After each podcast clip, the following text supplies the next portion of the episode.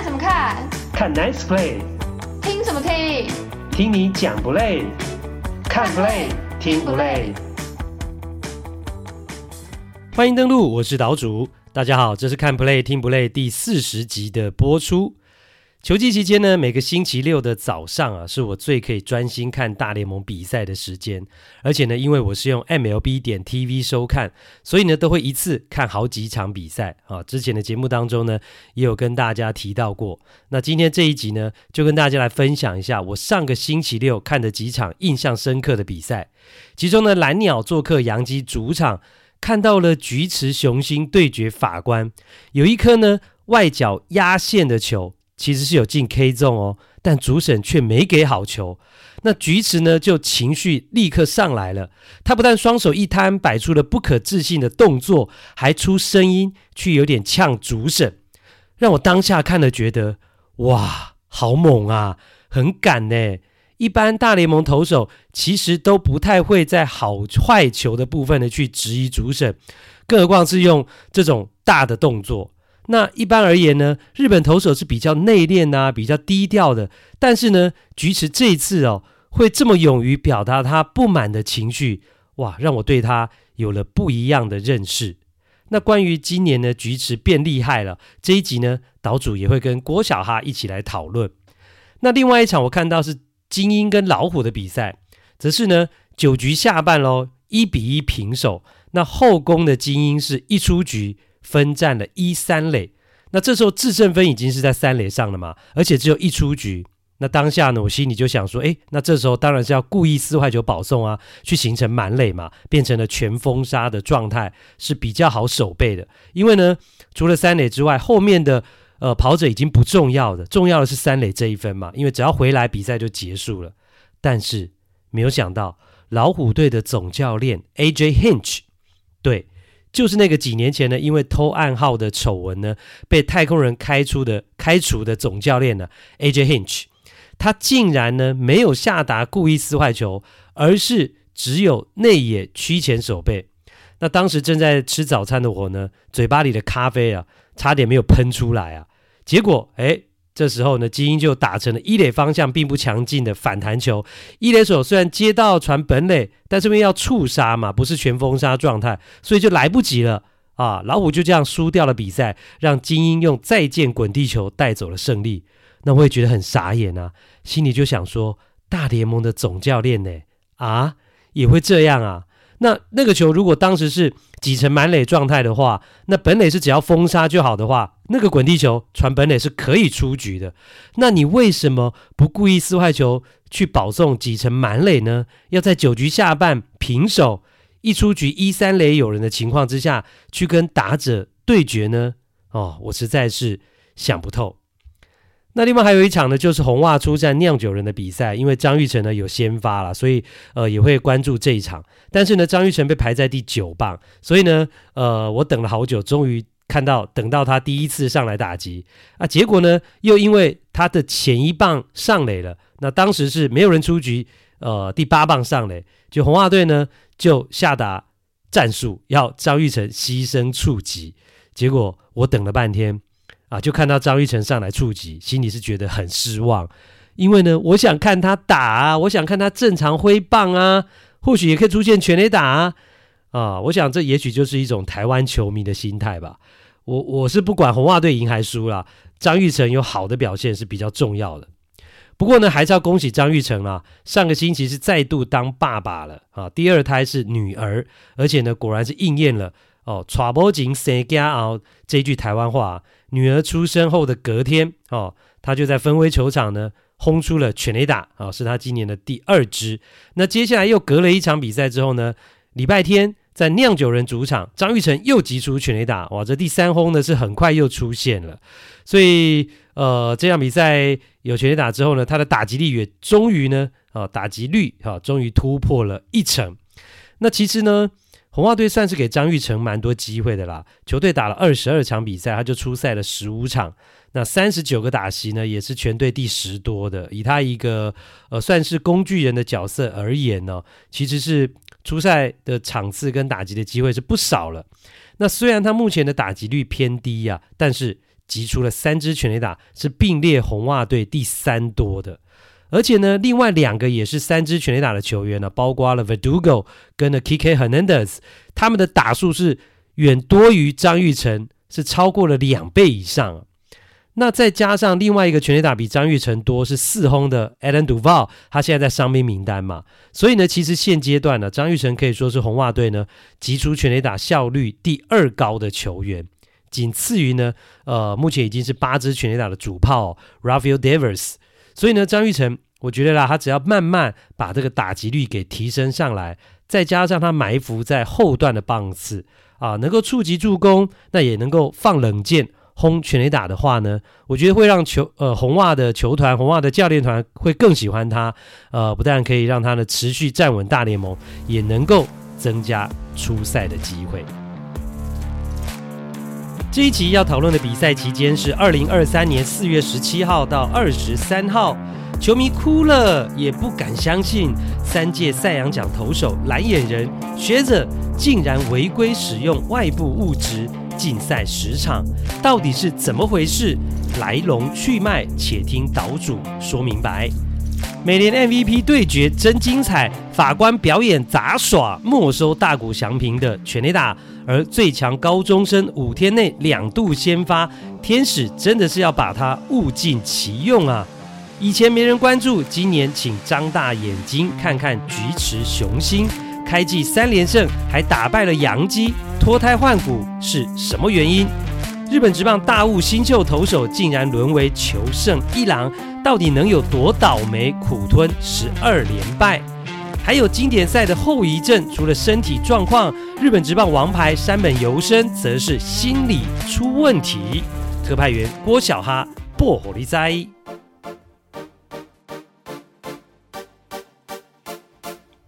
第一趴，蛇蛇变黏黏，大投手 Max Scherzer 竟然用外部物质被禁赛，球迷心碎。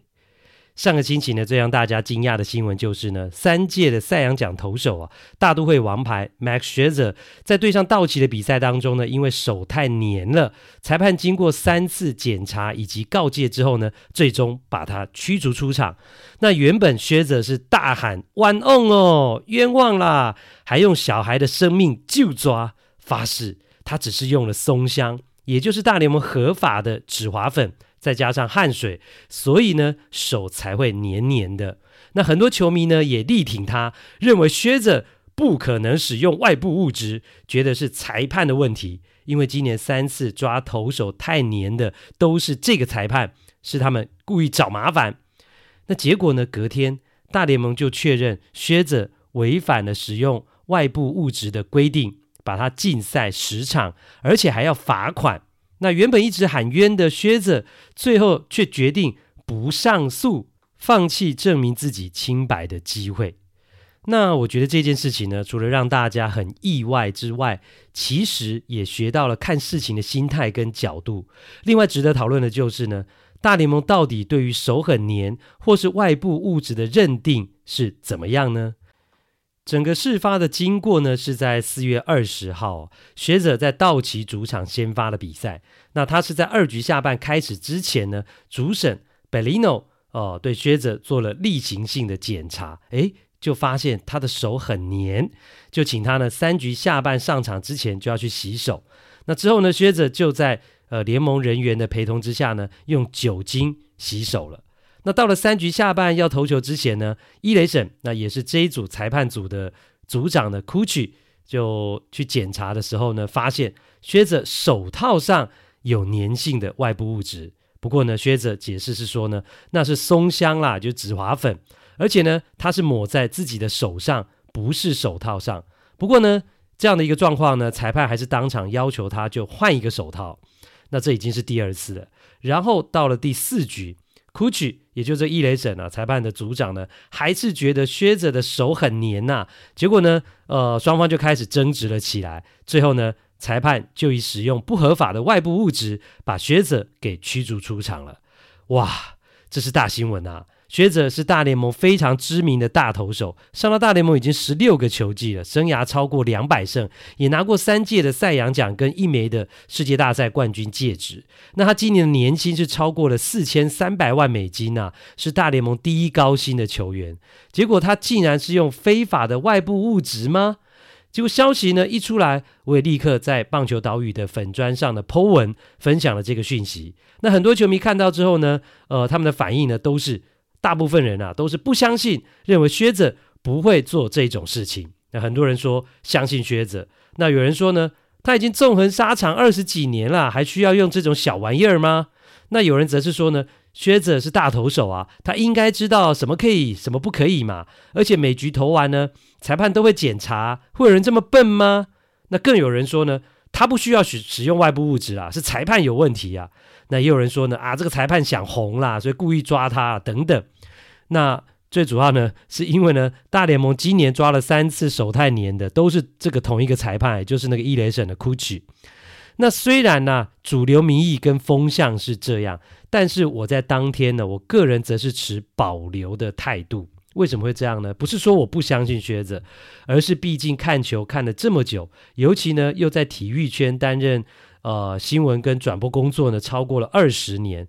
其实幕后的东西，球迷不知道的一面呢，我其实看了很多了。好，我们记者都会这样，很多事情的想法也会不一样。我不是说呢，我就觉得薛泽是有问题或是没问题，而是这种事情啊、有没有不是用因为他是薛泽，所以就一定没有这种逻辑来判断。因为呢，这样是流于被情绪操控的一种思考方式，对于厘清事实其实是没有帮助的。就像呢，其中呢，在我们棒球岛屿粉砖上有一个粉丝就留言说：“他说薛泽才不需要那种东西。”啊，我就忍不住回他，我写说：“我没有别的意思，但 Ara 当年大联盟是最强的打者，他后来也是使用类固醇呐。”啊，这是我的留言。结果呢，就有另外一个人跑来说：“他说呢，要我啊，啊，要岛主呢，先去看看网络消息啊。这一次裁判问题很大啦，啊，不是见猎欣喜的就认为呢，薛泽有问题啊。”这个球迷就这样留言。那看到这个留言，坦白讲，我是心里非常的不舒服，觉得很不高兴，因为呢。其实我根本没有见猎欣喜的意思啊，我也不知道我的留言呢是哪一句让他觉得我见猎欣喜的。其实我是在当下提供另外一个思考的角度，呃，给大家来做参考。只是呢，因为百分之九十人都相信薛泽嘛，那我提供了不同的思考角度，那就是见猎心喜嘛。我觉得这根本是乱讲一通，或者是呢，他真的是误会我了。此外呢，薛泽赛后其实他也极力的否认，他一直强调自己就是只有用大联盟合法的这个松香止滑粉，再加上汗水，才导致手很黏，甚至他还用自己小孩的生命来发誓哦，他是不止一个小孩啊，所以他英文讲的是 kids 啊，K I D 有加 S 的哦，他用小孩的生命来发誓说他绝对没有使用外部物质，那更会让人觉得他是冤枉的，那只是呢。在裁判这一边呢、包括一开始发现他手很黏的主审的 Bellino 跟一垒审，也就是裁判组长的 Cucci，两个裁判都认为靴子的手呢实在是太黏了，包括他们形容说呢，裁判形容说他们的手指碰到靴子的手之后就黏住了，啊，以及呢他们沾了那个粘性物质之后呢，手过了好几局都还是黏黏的。那主审贝利诺甚至说呢，这是他这最近这两年多开始检查投手之后呢，摸过最黏的手。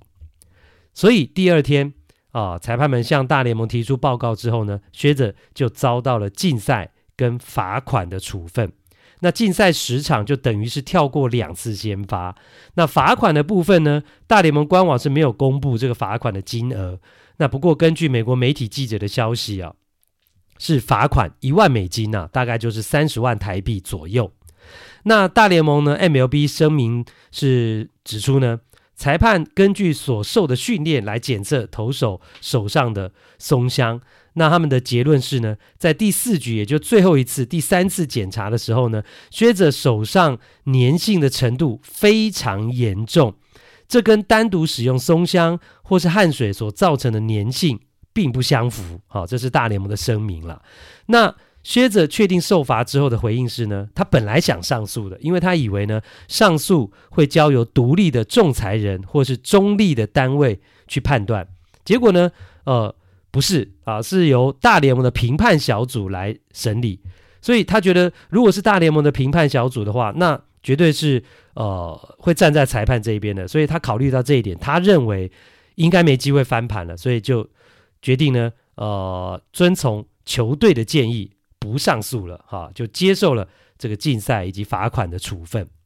那整个事情的经过呢，就是这样。那只是呢，有一件事很多人不知道的是呢，国内的媒体也不见得有写啊，就是呢，其实在今年三月份的时候呢，大联盟就有一份呢发给球队的备忘录啊，写得很清楚，发给三十支球队。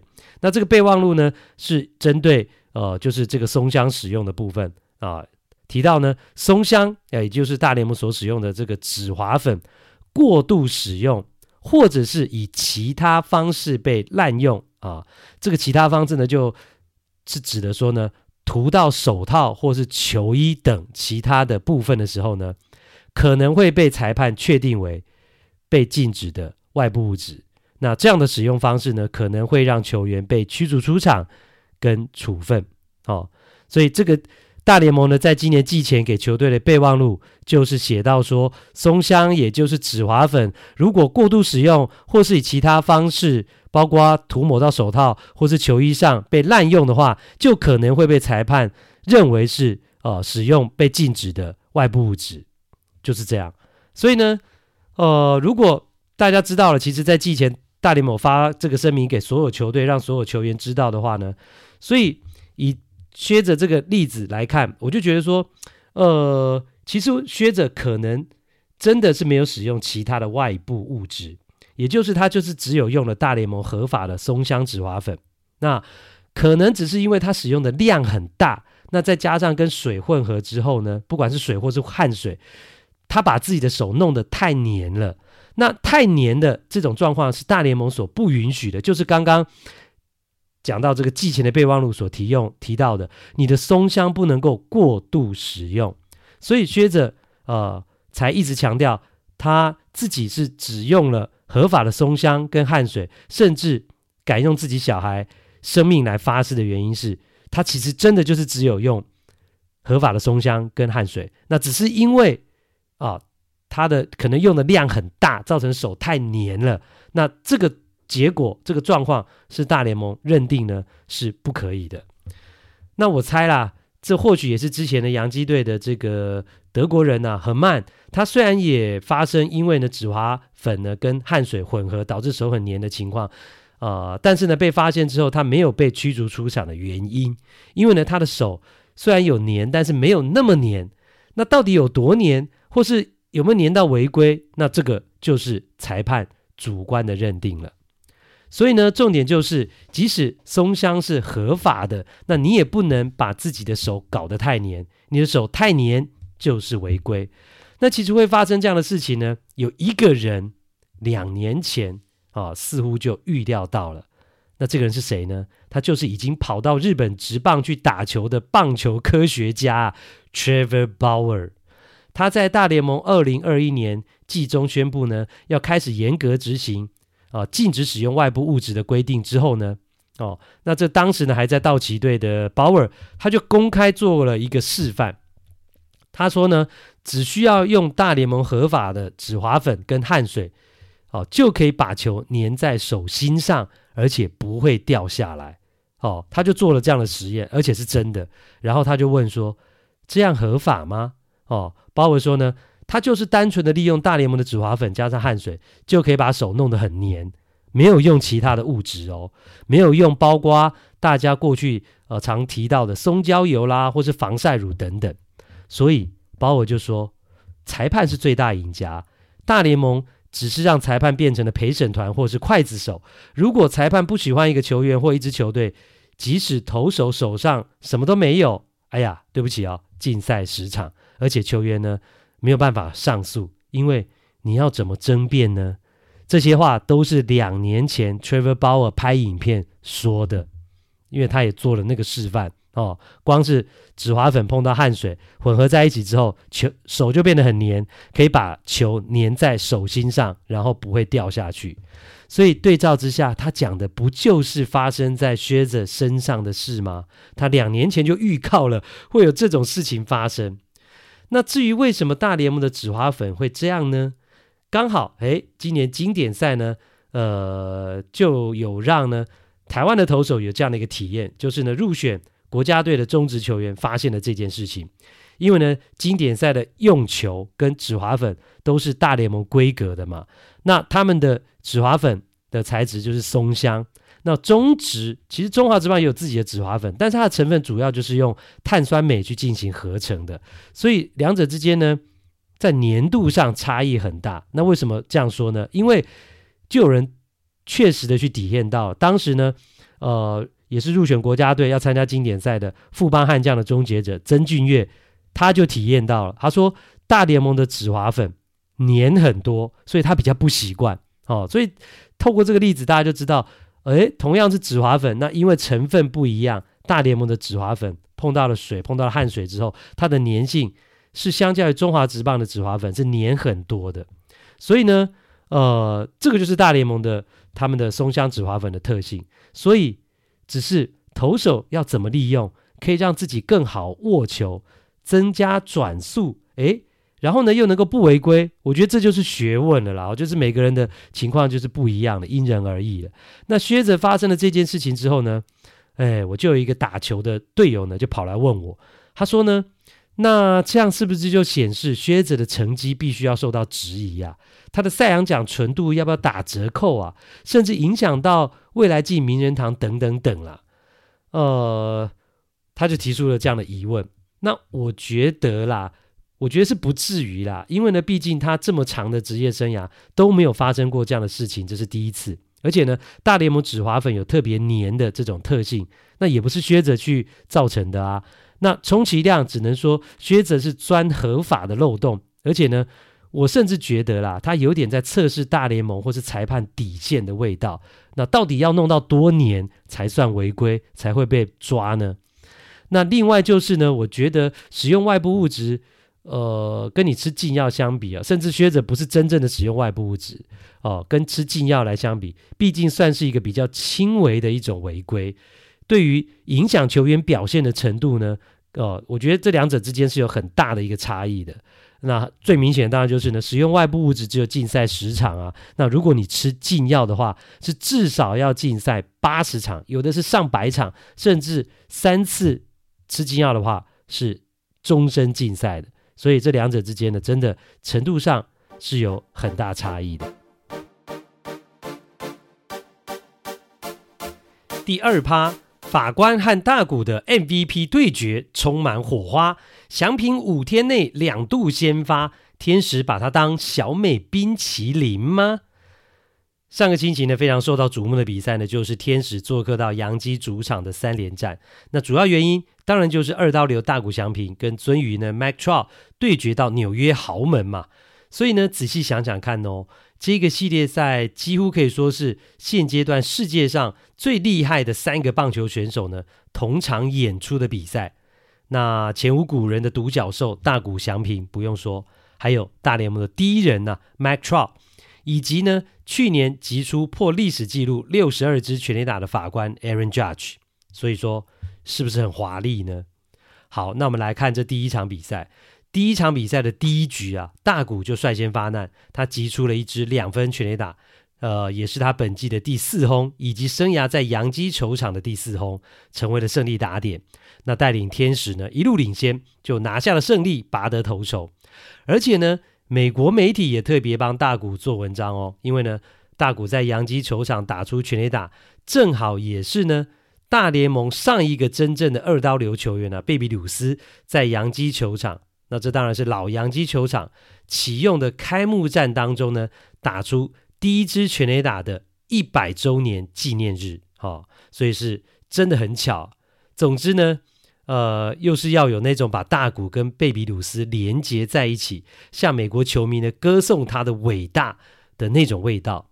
那甚至呢会让人形成一种，呃，大谷翔平仿佛是贝比鲁斯呢，啊投胎转世的那种错觉啊，哈，至少我一直是这样觉得。那第二场比赛呢，大谷本来想要如法炮制一番，继续轰炸纽约，不过呢，法官 Aaron Judge 站出来说：“No way, this is my city，别妄想啦，这是我的城市。”没有啦，这一句是我自己加的啦，啊，我自己脑补的。不过呢，事实的确是呢，呃，原本的大谷要连续两场在洋基球场开轰的。不过呢，这第二场比赛他的全垒打却被法官给没收了。这一支呢，原本要飞到洋基球场中外野外面的 Monument Park 纪念碑公园去的这个全垒打呢，是被身高六尺七寸啊，两百零一公分的法官飞身在全垒打墙头上给接杀了。那这个球呢也很有意思哦，Judge 第一时间其实没有接得很准。球呢是打在手套靠近掌心的地方，所以还弹了出来。然后呢，惊险当中，哦、法官反应很快，立刻用他另外一只手，也就是右手呢，把这个球给接住了。哇，真的是非常惊险，也避免功亏一篑。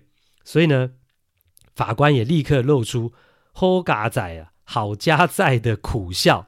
不过呢，洋基球迷呢，对于他的表现呢，是非常兴奋跟赞赏了。只是呢，大谷就很可惜了哈、原本的全垒打被没收。那赛后呢，Judge 是很客气的承认说呢，他不知道自己怎么接到这球的，甚至觉得自己是在杂耍，因为呢，球弹出来之后呢，他又在空中抓到了嘛，就好像在表演杂耍一样。不过呢，我觉得 Judge 真的是客气了啦。当然，他的确有身高的优势，不过在他个子。这么高这么大的情况之下，还能够在墙边做出这么需要协调性跟细腻度的飞针接扎，我觉得是真的很不容易。更何况球又弹出来，他必须要眼明手快的立刻反应，再用另外一只手呢把球在空中抓到。哦，如果呢这个是个子小很多、很灵活的 Mookie Betts 做出来啊，我是不惊讶。但是呢，以 Judge 一个超过两百公分又高又壮的巨汉来说，他能够完成是真的很不简单。那也很有意思的是呢，这样的剧情啊，竟然是连续两年上演啊。去年法官在大谷造访洋基的比赛当中就没收了他一支全垒打，诶，结果今年呢又来一次啊，我觉得也是实在不可思议。那看来呢，大谷如果想要保证这样的事情不要再发生了。唯一的方法就是加入洋基，好，跟法官同队，你说对不对？那这场比赛呢，真的是 Judge 就是呢，只准法官放火，不准大鼓点灯啊。他把人家的全垒打没收之后呢，马上在一局下半自己就打了一发全垒打，是他本季第六轰。那最后呢，呃，这场比赛就帮助洋基扳回一城啊。那。过去两年，哦，这两个美联 MVP 的对决，在前两场比赛火花四射啊，果然是好看。不过呢，今年大谷在纽约啊对上杨基，刚好没有轮到先发上场投球，那也就错过了跟法官呢，呃，投打正面对决的机会啊，当然是蛮可惜的。那讲到大谷上个星期的轮值啊。他是在跟杨基之前的那个系列赛，哈，是在 Boston，在波士顿呢去对决红袜，呃，四连战的最后一场比赛就先发了。那结果那场比赛张玉成也刚好就没先发，那所以台湾球迷也就错失了看到张玉成对决大谷的机会。那另外呢，很不巧的是呢，呃，大谷在对红袜这四连战的最后一场先发的比赛打了两局之后呢，就下雨了。哦，而且这个雨呢下蛮久，就暂停了将近一个半小时，好，非常久的时间。那通常这样的状况之下呢，先发投手的身体都会冷掉了，所以球队一般呢为了保护投手啊，呃，就会呢就结束了他们的投球任务，不会再让先发投手又热身一次呢，再上去投球。那天使也不例外啊，当天也就把只投了两局，用三十一球的大谷呢给换下来了。那当然，大谷觉得很可惜啊，天使队也觉得很可惜。尤其这两年呢、天使是在一种我觉得反正留不住他了，那就采取完全开放，尽量使用大谷的这种策略方针。就像很多人呢小时候吃小美冰淇淋一样，不但盒子里面的冰淇淋要吃光光，就连在盖子上的那一点点冰淇淋都要舔得干干净净啊。天使队呢这两年使用大谷好像就有这种感觉，哈、哦，使用大谷就像吃小美冰淇淋一样。所以呢，虽然在波士顿的先发只投了两局就被大鱼搅局，不能够再投了。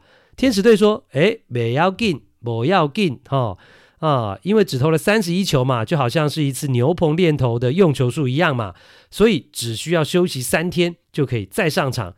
然后呢，大谷就在呃，等于是呢五天当中第二度先发，而且刚好就是回到天使的主场对皇家对皇家呢三连战的第一场比赛哦，他就出赛了，结果他投的非常好。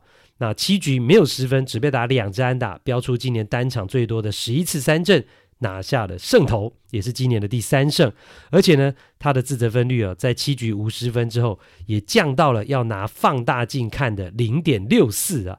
因为呢，一共投了二十二局，只失两分。那大谷零点六四的自责分率，也成为大联盟的自责分率王啊，得一秒。所以很多人说呢，大谷今年不但要抢回失去的 MVP，还要争夺赛扬奖啊。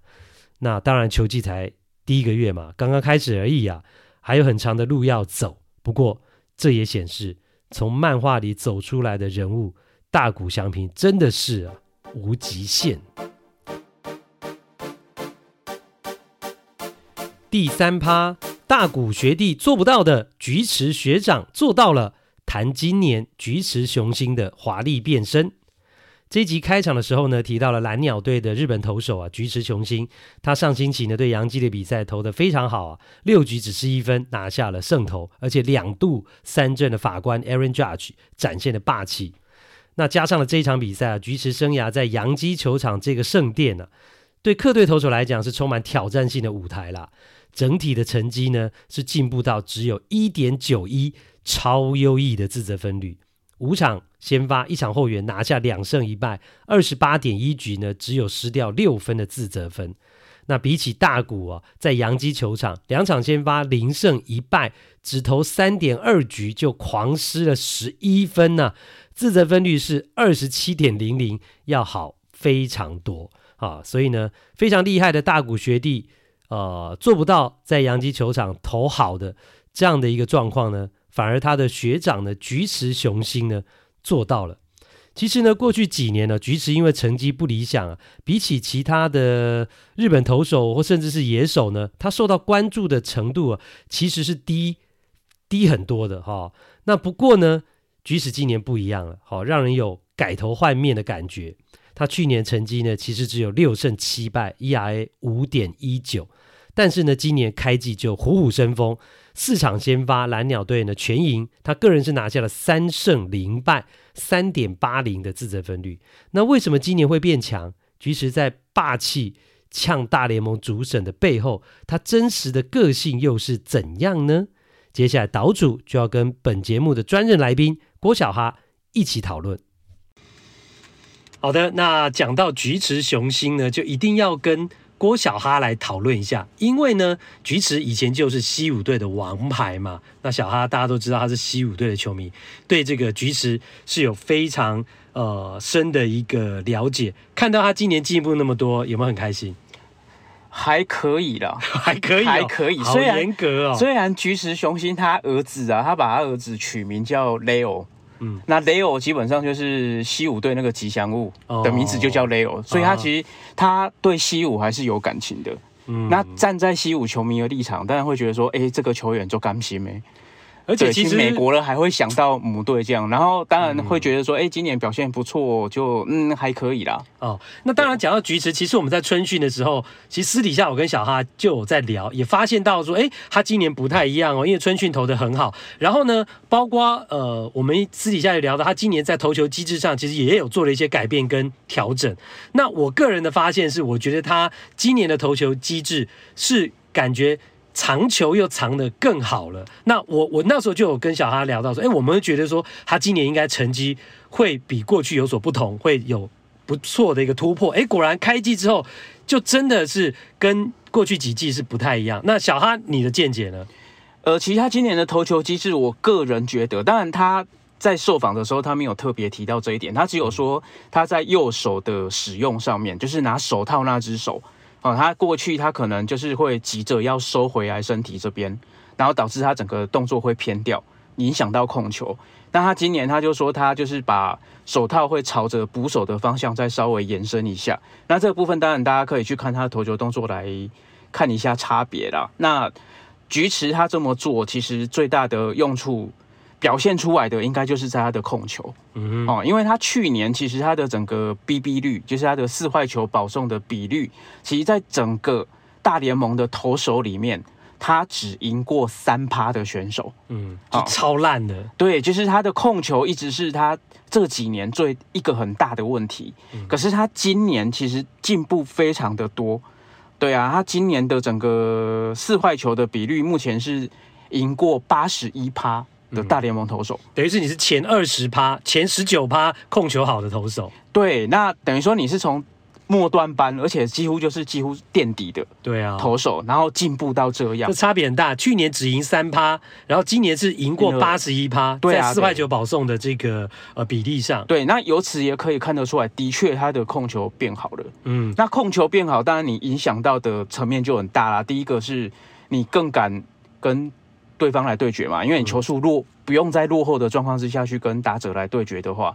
你自然能够让打者打得更不好。嗯，的确。那讲到菊池雄星，其实他呃过去呢在高中时期就已经出名了，因为他球速很快。我记得他也曾经创下过日本职棒呃一度是最快左投手的球速的记录一五八嘛。然后他在花卷东高校的时候也三度进军甲子园啊。然后后来大谷红了之后，大家也常说他是大谷的学长等等。然后呃就是说整个他在日本职棒的时期，然后一。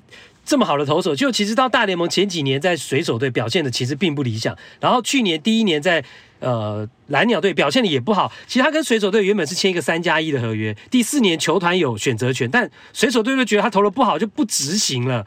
然后其实就也就表示说他其实没有真正在大联盟投出大家对他一个期待。那感觉今年有希望了，对不对？嗯，对啊，就因为他的经纪人是。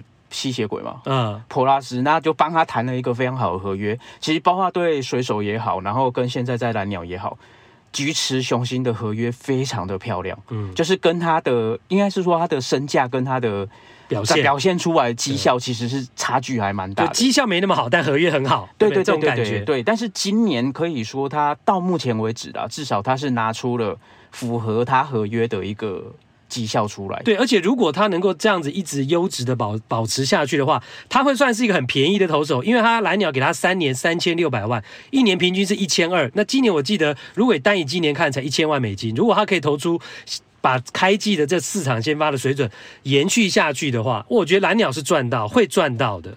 对啊，而且其实刚刚他在是在台湾时间礼拜六拿到第三胜嘛，对，那其实这一天。在美国时间是二十一号，嗯，那我们如果都统一用二十一号来计算的话，其实蛮特别的一点。怎么说？就是二十一号这一天，日本有佐佐木朗希，然后在美国有菊石雄心，然后有大谷翔平，嗯，所以等于是岩手县的三个代表性的投手接力。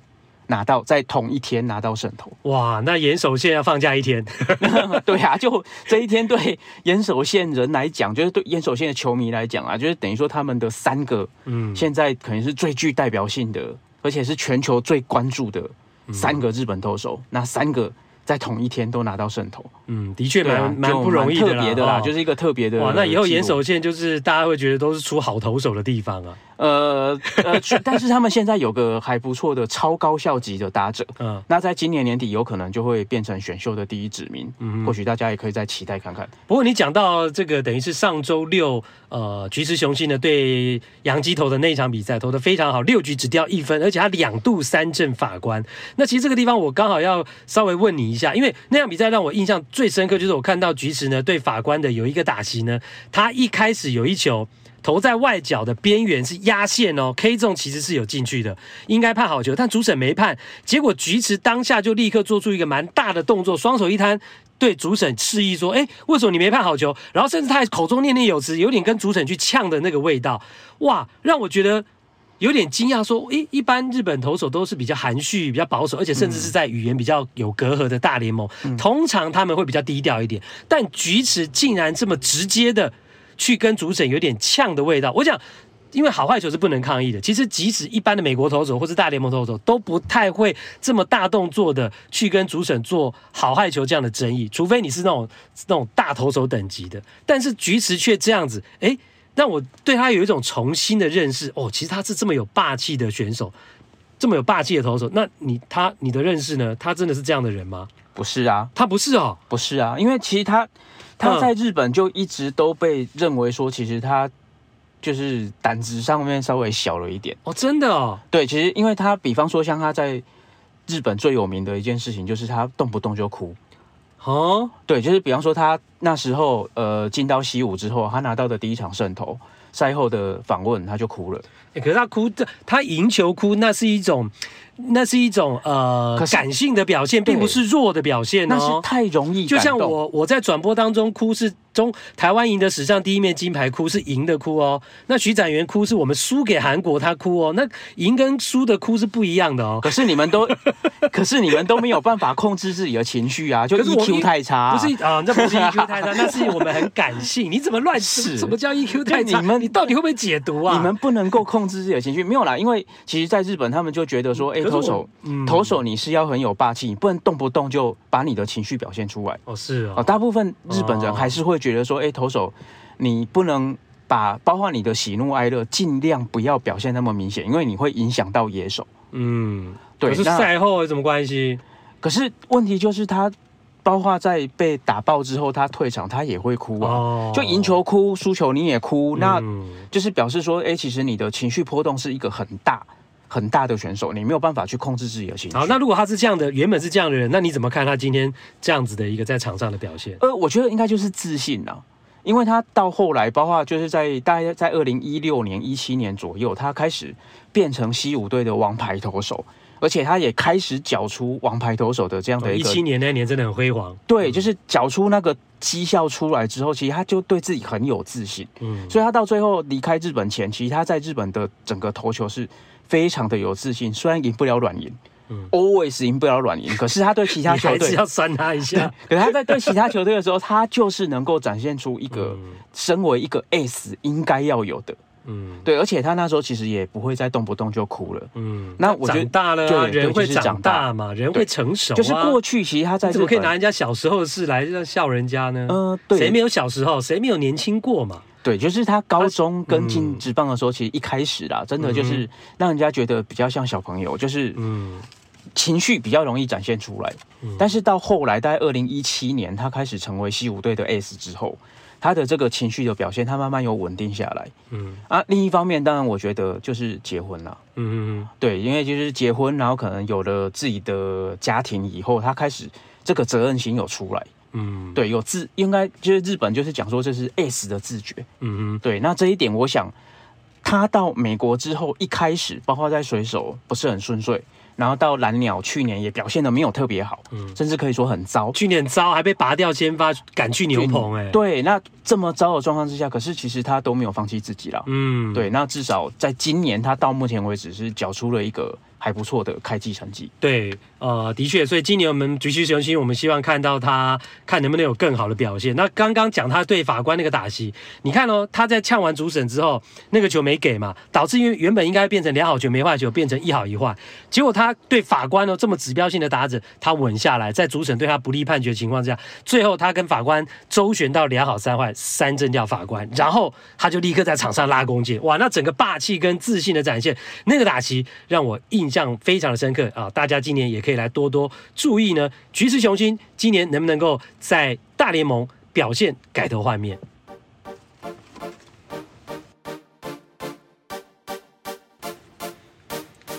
欢迎来到这个星期的日本直棒时间。那继续呢，请郭小哈为我们来担任呢这一集的来宾。郭小哈，你好。哎，还要再打招呼？刚刚不是出现过了？你刚刚有打招呼吗？哎，刚没有，刚刚那个，因为你是讲大联盟啊，啊，现在日本职棒你是主角啊。好，各位听众朋友，大家好，对不对？你刚刚有点像是这个来宾，来插花了。现在呢，你也是来宾，但是呢，你是主讲的来宾呐。是是是。哎，那这个礼拜的日本职棒呢，其实呢，国小他也准备了蛮丰富的哈，就有这个十二连败的倒霉鬼，还有呢，WBC 的这个后遗症。那要从哪个先讲呢？嗯，看你喽啊，看我？啊，嗯，没有啊，啊，你这个，我我想要先问一下，啊，我们那个美国的你的高中的你暗恋的那个女生，她后来有没有继续听我们节目？不要讲暗恋。啊，不要讲暗恋哦，不要讲暗恋，就是你心仪的对象，心仪的对象。对哦，啊，心仪的对象他不知道，不就是暗恋？嗯，讲不出来了哈，讲不出来了哈。好了好了，我们希望这个在美国的这位小哈的国东同学以及他的小孩呢，能够继续收听我们的节目哈。我们希望带给大家快乐以及呢更多的棒球资讯。也因为有你们的收听呢，郭小哈才会更认真的来准备他的这个节目的这个讯息啊，可以呃等于是造福我们所有的听友了。那我想要知道那个十二连胜那个十二连败那个倒霉鬼到底是谁呀？他其实是今年第二年。对，那是前年日本职棒选秀会的第一指名，而且他很厉害啊！而且他说是四支球队第一指名，哎呦，等于他是算是竞所谓的竞合选手，嗯，那是抽签抽出来的，嗯，所以他其实基本上在大学时代可以被视为那一年整个日本的大学里面最好的一个投手。对，结果进到职棒，大家对他期待也很高。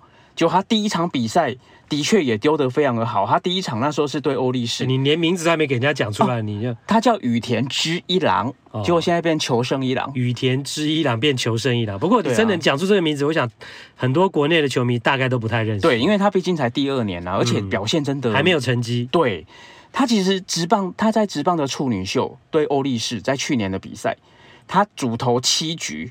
然后那时候是七局掉，只被打一支安打，而且没有丢分。那一场比赛表现非常完美，那应该胜投啦。这种内容比大谷这个礼拜投的还好哎。对，胜投。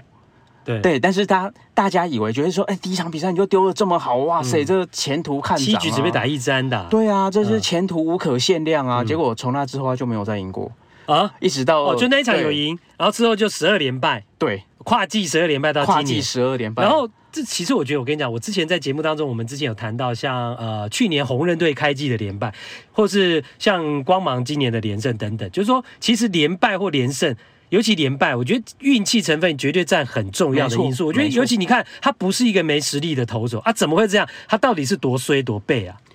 就他有几个蛮有趣的记录啦，嗯、就是他他如果队友帮他打下的分数不到三分的话，嗯、他就是全败。他的十二败，嗯，西武队的打线得分全部都在两分以下，哦，等于说他只要丢掉两分，他就准备要输球了，好惨哦！而且呢，除了第一场，就是我们刚刚讲到的第一场比赛以外，他只要球队在领先，然后被追平之后，嗯，球西武队就没有再超前过啊！而且在他的生涯里面呢、啊，嗯，在这个上个礼拜的比赛。好，面对这个软银鹰队的比赛，嗯、其实是第一次出现单场两支以上的全垒打，然后也是第一次出现队友打出两分打点以上的全垒打。嗯，就是队友给他的援护真的真的太少了。那、啊、为什么会这样啊？真是八字不合吗？还是他就是一直走霉运？而且走霉运走那么久不容易耶。另另一方面，你必须说，就是他得到这么多的机会，可以不断的去上场输球。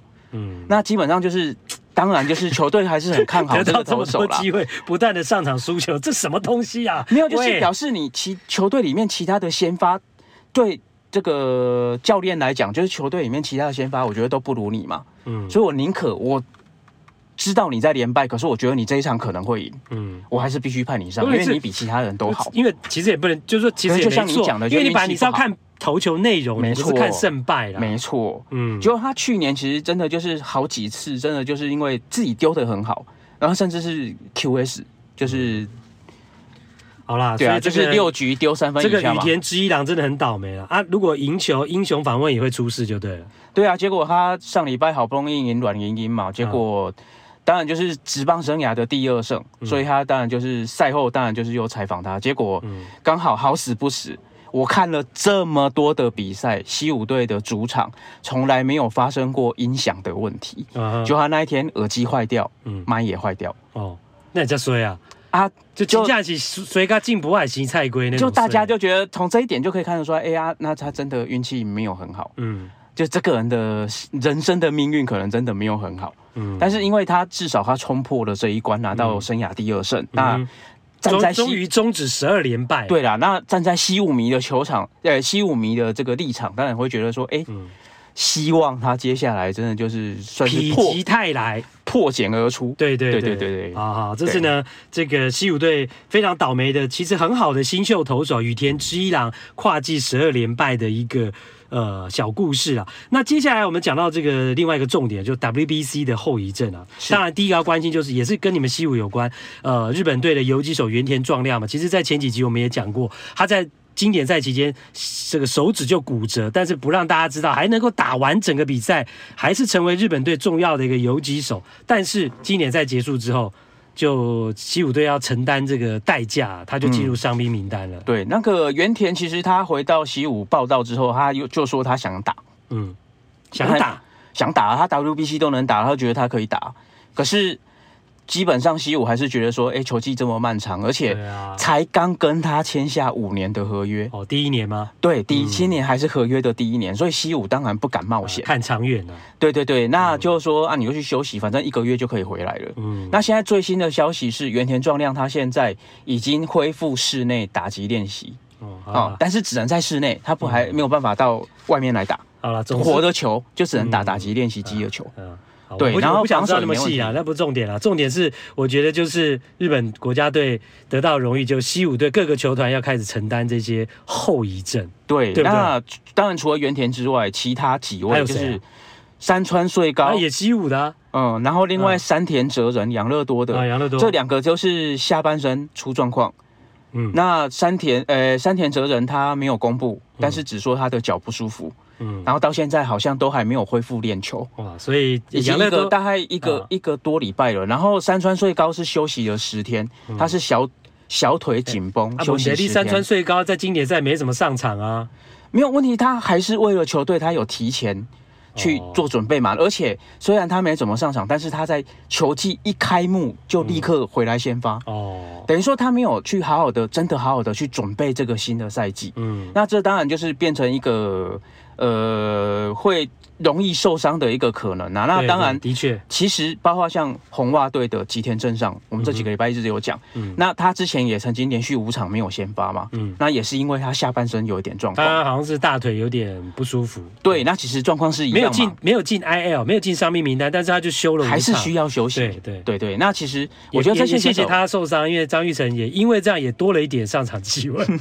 呃，因从这个角度看的话，对啊，总总之就是因为他们的调整其实都有往前来挪嘛，所以其实尽管现在才四月中，他们都已经开始出现疲倦的状况，嗯，然后身体也都有一点状况出来，嗯，那当然，我觉得除了身体的状况以外，另一个大家要关心的是心理的状况。哦，还有心理状况，嗯，他们日本叫做 Moezuki 修过滚，嗯，那就是就是你当你在那个大的比赛 WBC 这么刺激的比赛，你的当然你的肾上腺素会。爆发出来，让你表现的非常的好。可是当回到日本职棒一般的赛季的时候，嗯、你可能会觉得这个不够刺激，对这个没有挑战。嗯，啊，我的心态上就会觉得，哎、欸，好像缺了什么。对，那个情绪会落差很大的情况之下，会没有办法，反而打季赛，对，就会比较平淡，对，没有那个冲力出了，冲劲。对对对对，那这个部分呢，影响比较大的是日本火腿队的，算是他们现在的 S 啦，就伊藤大海。嗯、哦。哦，那他今年球季其实开季到现在到目前为止都还没有拿到胜投，对，而且有被打爆两次了，嗯，所以基本上他他，而且他在赛后访问的时候，他就讲说，他现在每场比赛他都只能拿出大概八成的热情，哦，就没有办法把自己的冲劲，他明显感觉到情绪的落提升到百分之百。虽然他自己说这个跟 WBC 没有关系，嗯，可是实际上在经历过 WBC 之后回来，你的心理状态多多少少还是有受到影响。嗯，然后另一个投手其实现在有一点状况，就是日本的所谓 NPB 的 S，嗯，山本由伸哦，山本由伸也有啊。那山本由伸他到目前为止的数据其实是很 OK 的哦，还是很漂亮。但是呢，他在上礼拜对西武队的比赛，其实他就七又七局多，然后被打了十一支安打。那、啊、你不要拿一场比赛来做文章啊！可是他去年对西武投过五安打，哎。他对西武是他最擅长的一支球队哦。嗯，他职业生涯对西武队，西武杀手的丢。对，他每年都可以从西武手上拿到五胜六胜之类的。嗯，结果这一场比赛是今年两队第一次对决，山本由伸第一次对到西武，结果西武的打线很明显打得到他的球，嗯哼，对，而且他今天的控球整个表现都没有很好，嗯，那上一场他的先发是对到罗德，然后那一次是对到朗西，那没办法，嗯，然后他只丢一分，可是连续两场比赛哦，他都比对方的先发投手要提早下场，嗯，那这对日本的。就是大家被认为他是日职 ace 的角度来看，你就觉得其实有点不是他该有的水准。对，就是以日本的、嗯、以日本的角度来，因为我觉得大联盟当然还是会去控制球投球数量等等的，嗯、但是以日本来讲，当然就会希望你 ace 能够撑得比对方的投手要久，嗯，这样表示我们赢的机会会更大一点。那当然了，对，但是他连续两场比赛都比对方的投手要早退场，嗯，对，那这当然他现在缴出来的数据还是一个。王牌的数据，可是实际上，或许 WBC 也已经开始对他有造成一些影响。所以刚刚讲到，就是呢，日本队虽然拿到经典赛的冠军呢，但很多的国手们回到呃日本职棒的比赛区之后，真的呃各种原因好都有，那也产生了后遗症，影响到母队的一个情况了。那其实你刚刚也讲到朗西啊，包括他，包括大谷。其实都没有受影响啊，还是表现下下叫啊。大股 ERA 甚至到这个礼拜结束为止是大联盟的得一免啊，零点六四啊，所以厉害的还是还是厉害，还是有人没有受影响。可是球季才刚开始，对啦，对，也很难讲，因为有有些就是他疲倦可能 maybe 比较早出来嘛，就是四月份，嗯、然后有可能到五月六月。这个影响会慢慢出来，也说不定。有的影响在前面，也许有的影响在后面啊。对对对，人家讲重点，因为其实这个调整的，你的调整的这个 tempo 有改变，那其对球季一定会造成影响。只是这个影响，要大家要去观察说。那这样想一想，不知道张玉成有没有也也是类似这样的情况？可是他之前都打不出来，应该就是那个时候在在调整。嗯。所以当他开季打的很差，现在打击率不到一成啊，在我们录音的同时间没有。可是他开季打的很差，可能就是他也一边在沉淀下来，然后再要重新再上。对啊，所以他也是说他 WBC 也是打的很好啊。所以我的意思就是说，他也是有点 WBC 的后遗症，应该可以这样说。对对对。好啦，那当然大家都是为了为国争光嘛哈。不过这张呢很难，这个鱼与熊掌难以兼得了。那也希望这些选手呢赶快恢复他们应有的一个水准。那今天谢谢小哈，哎，谢谢大家。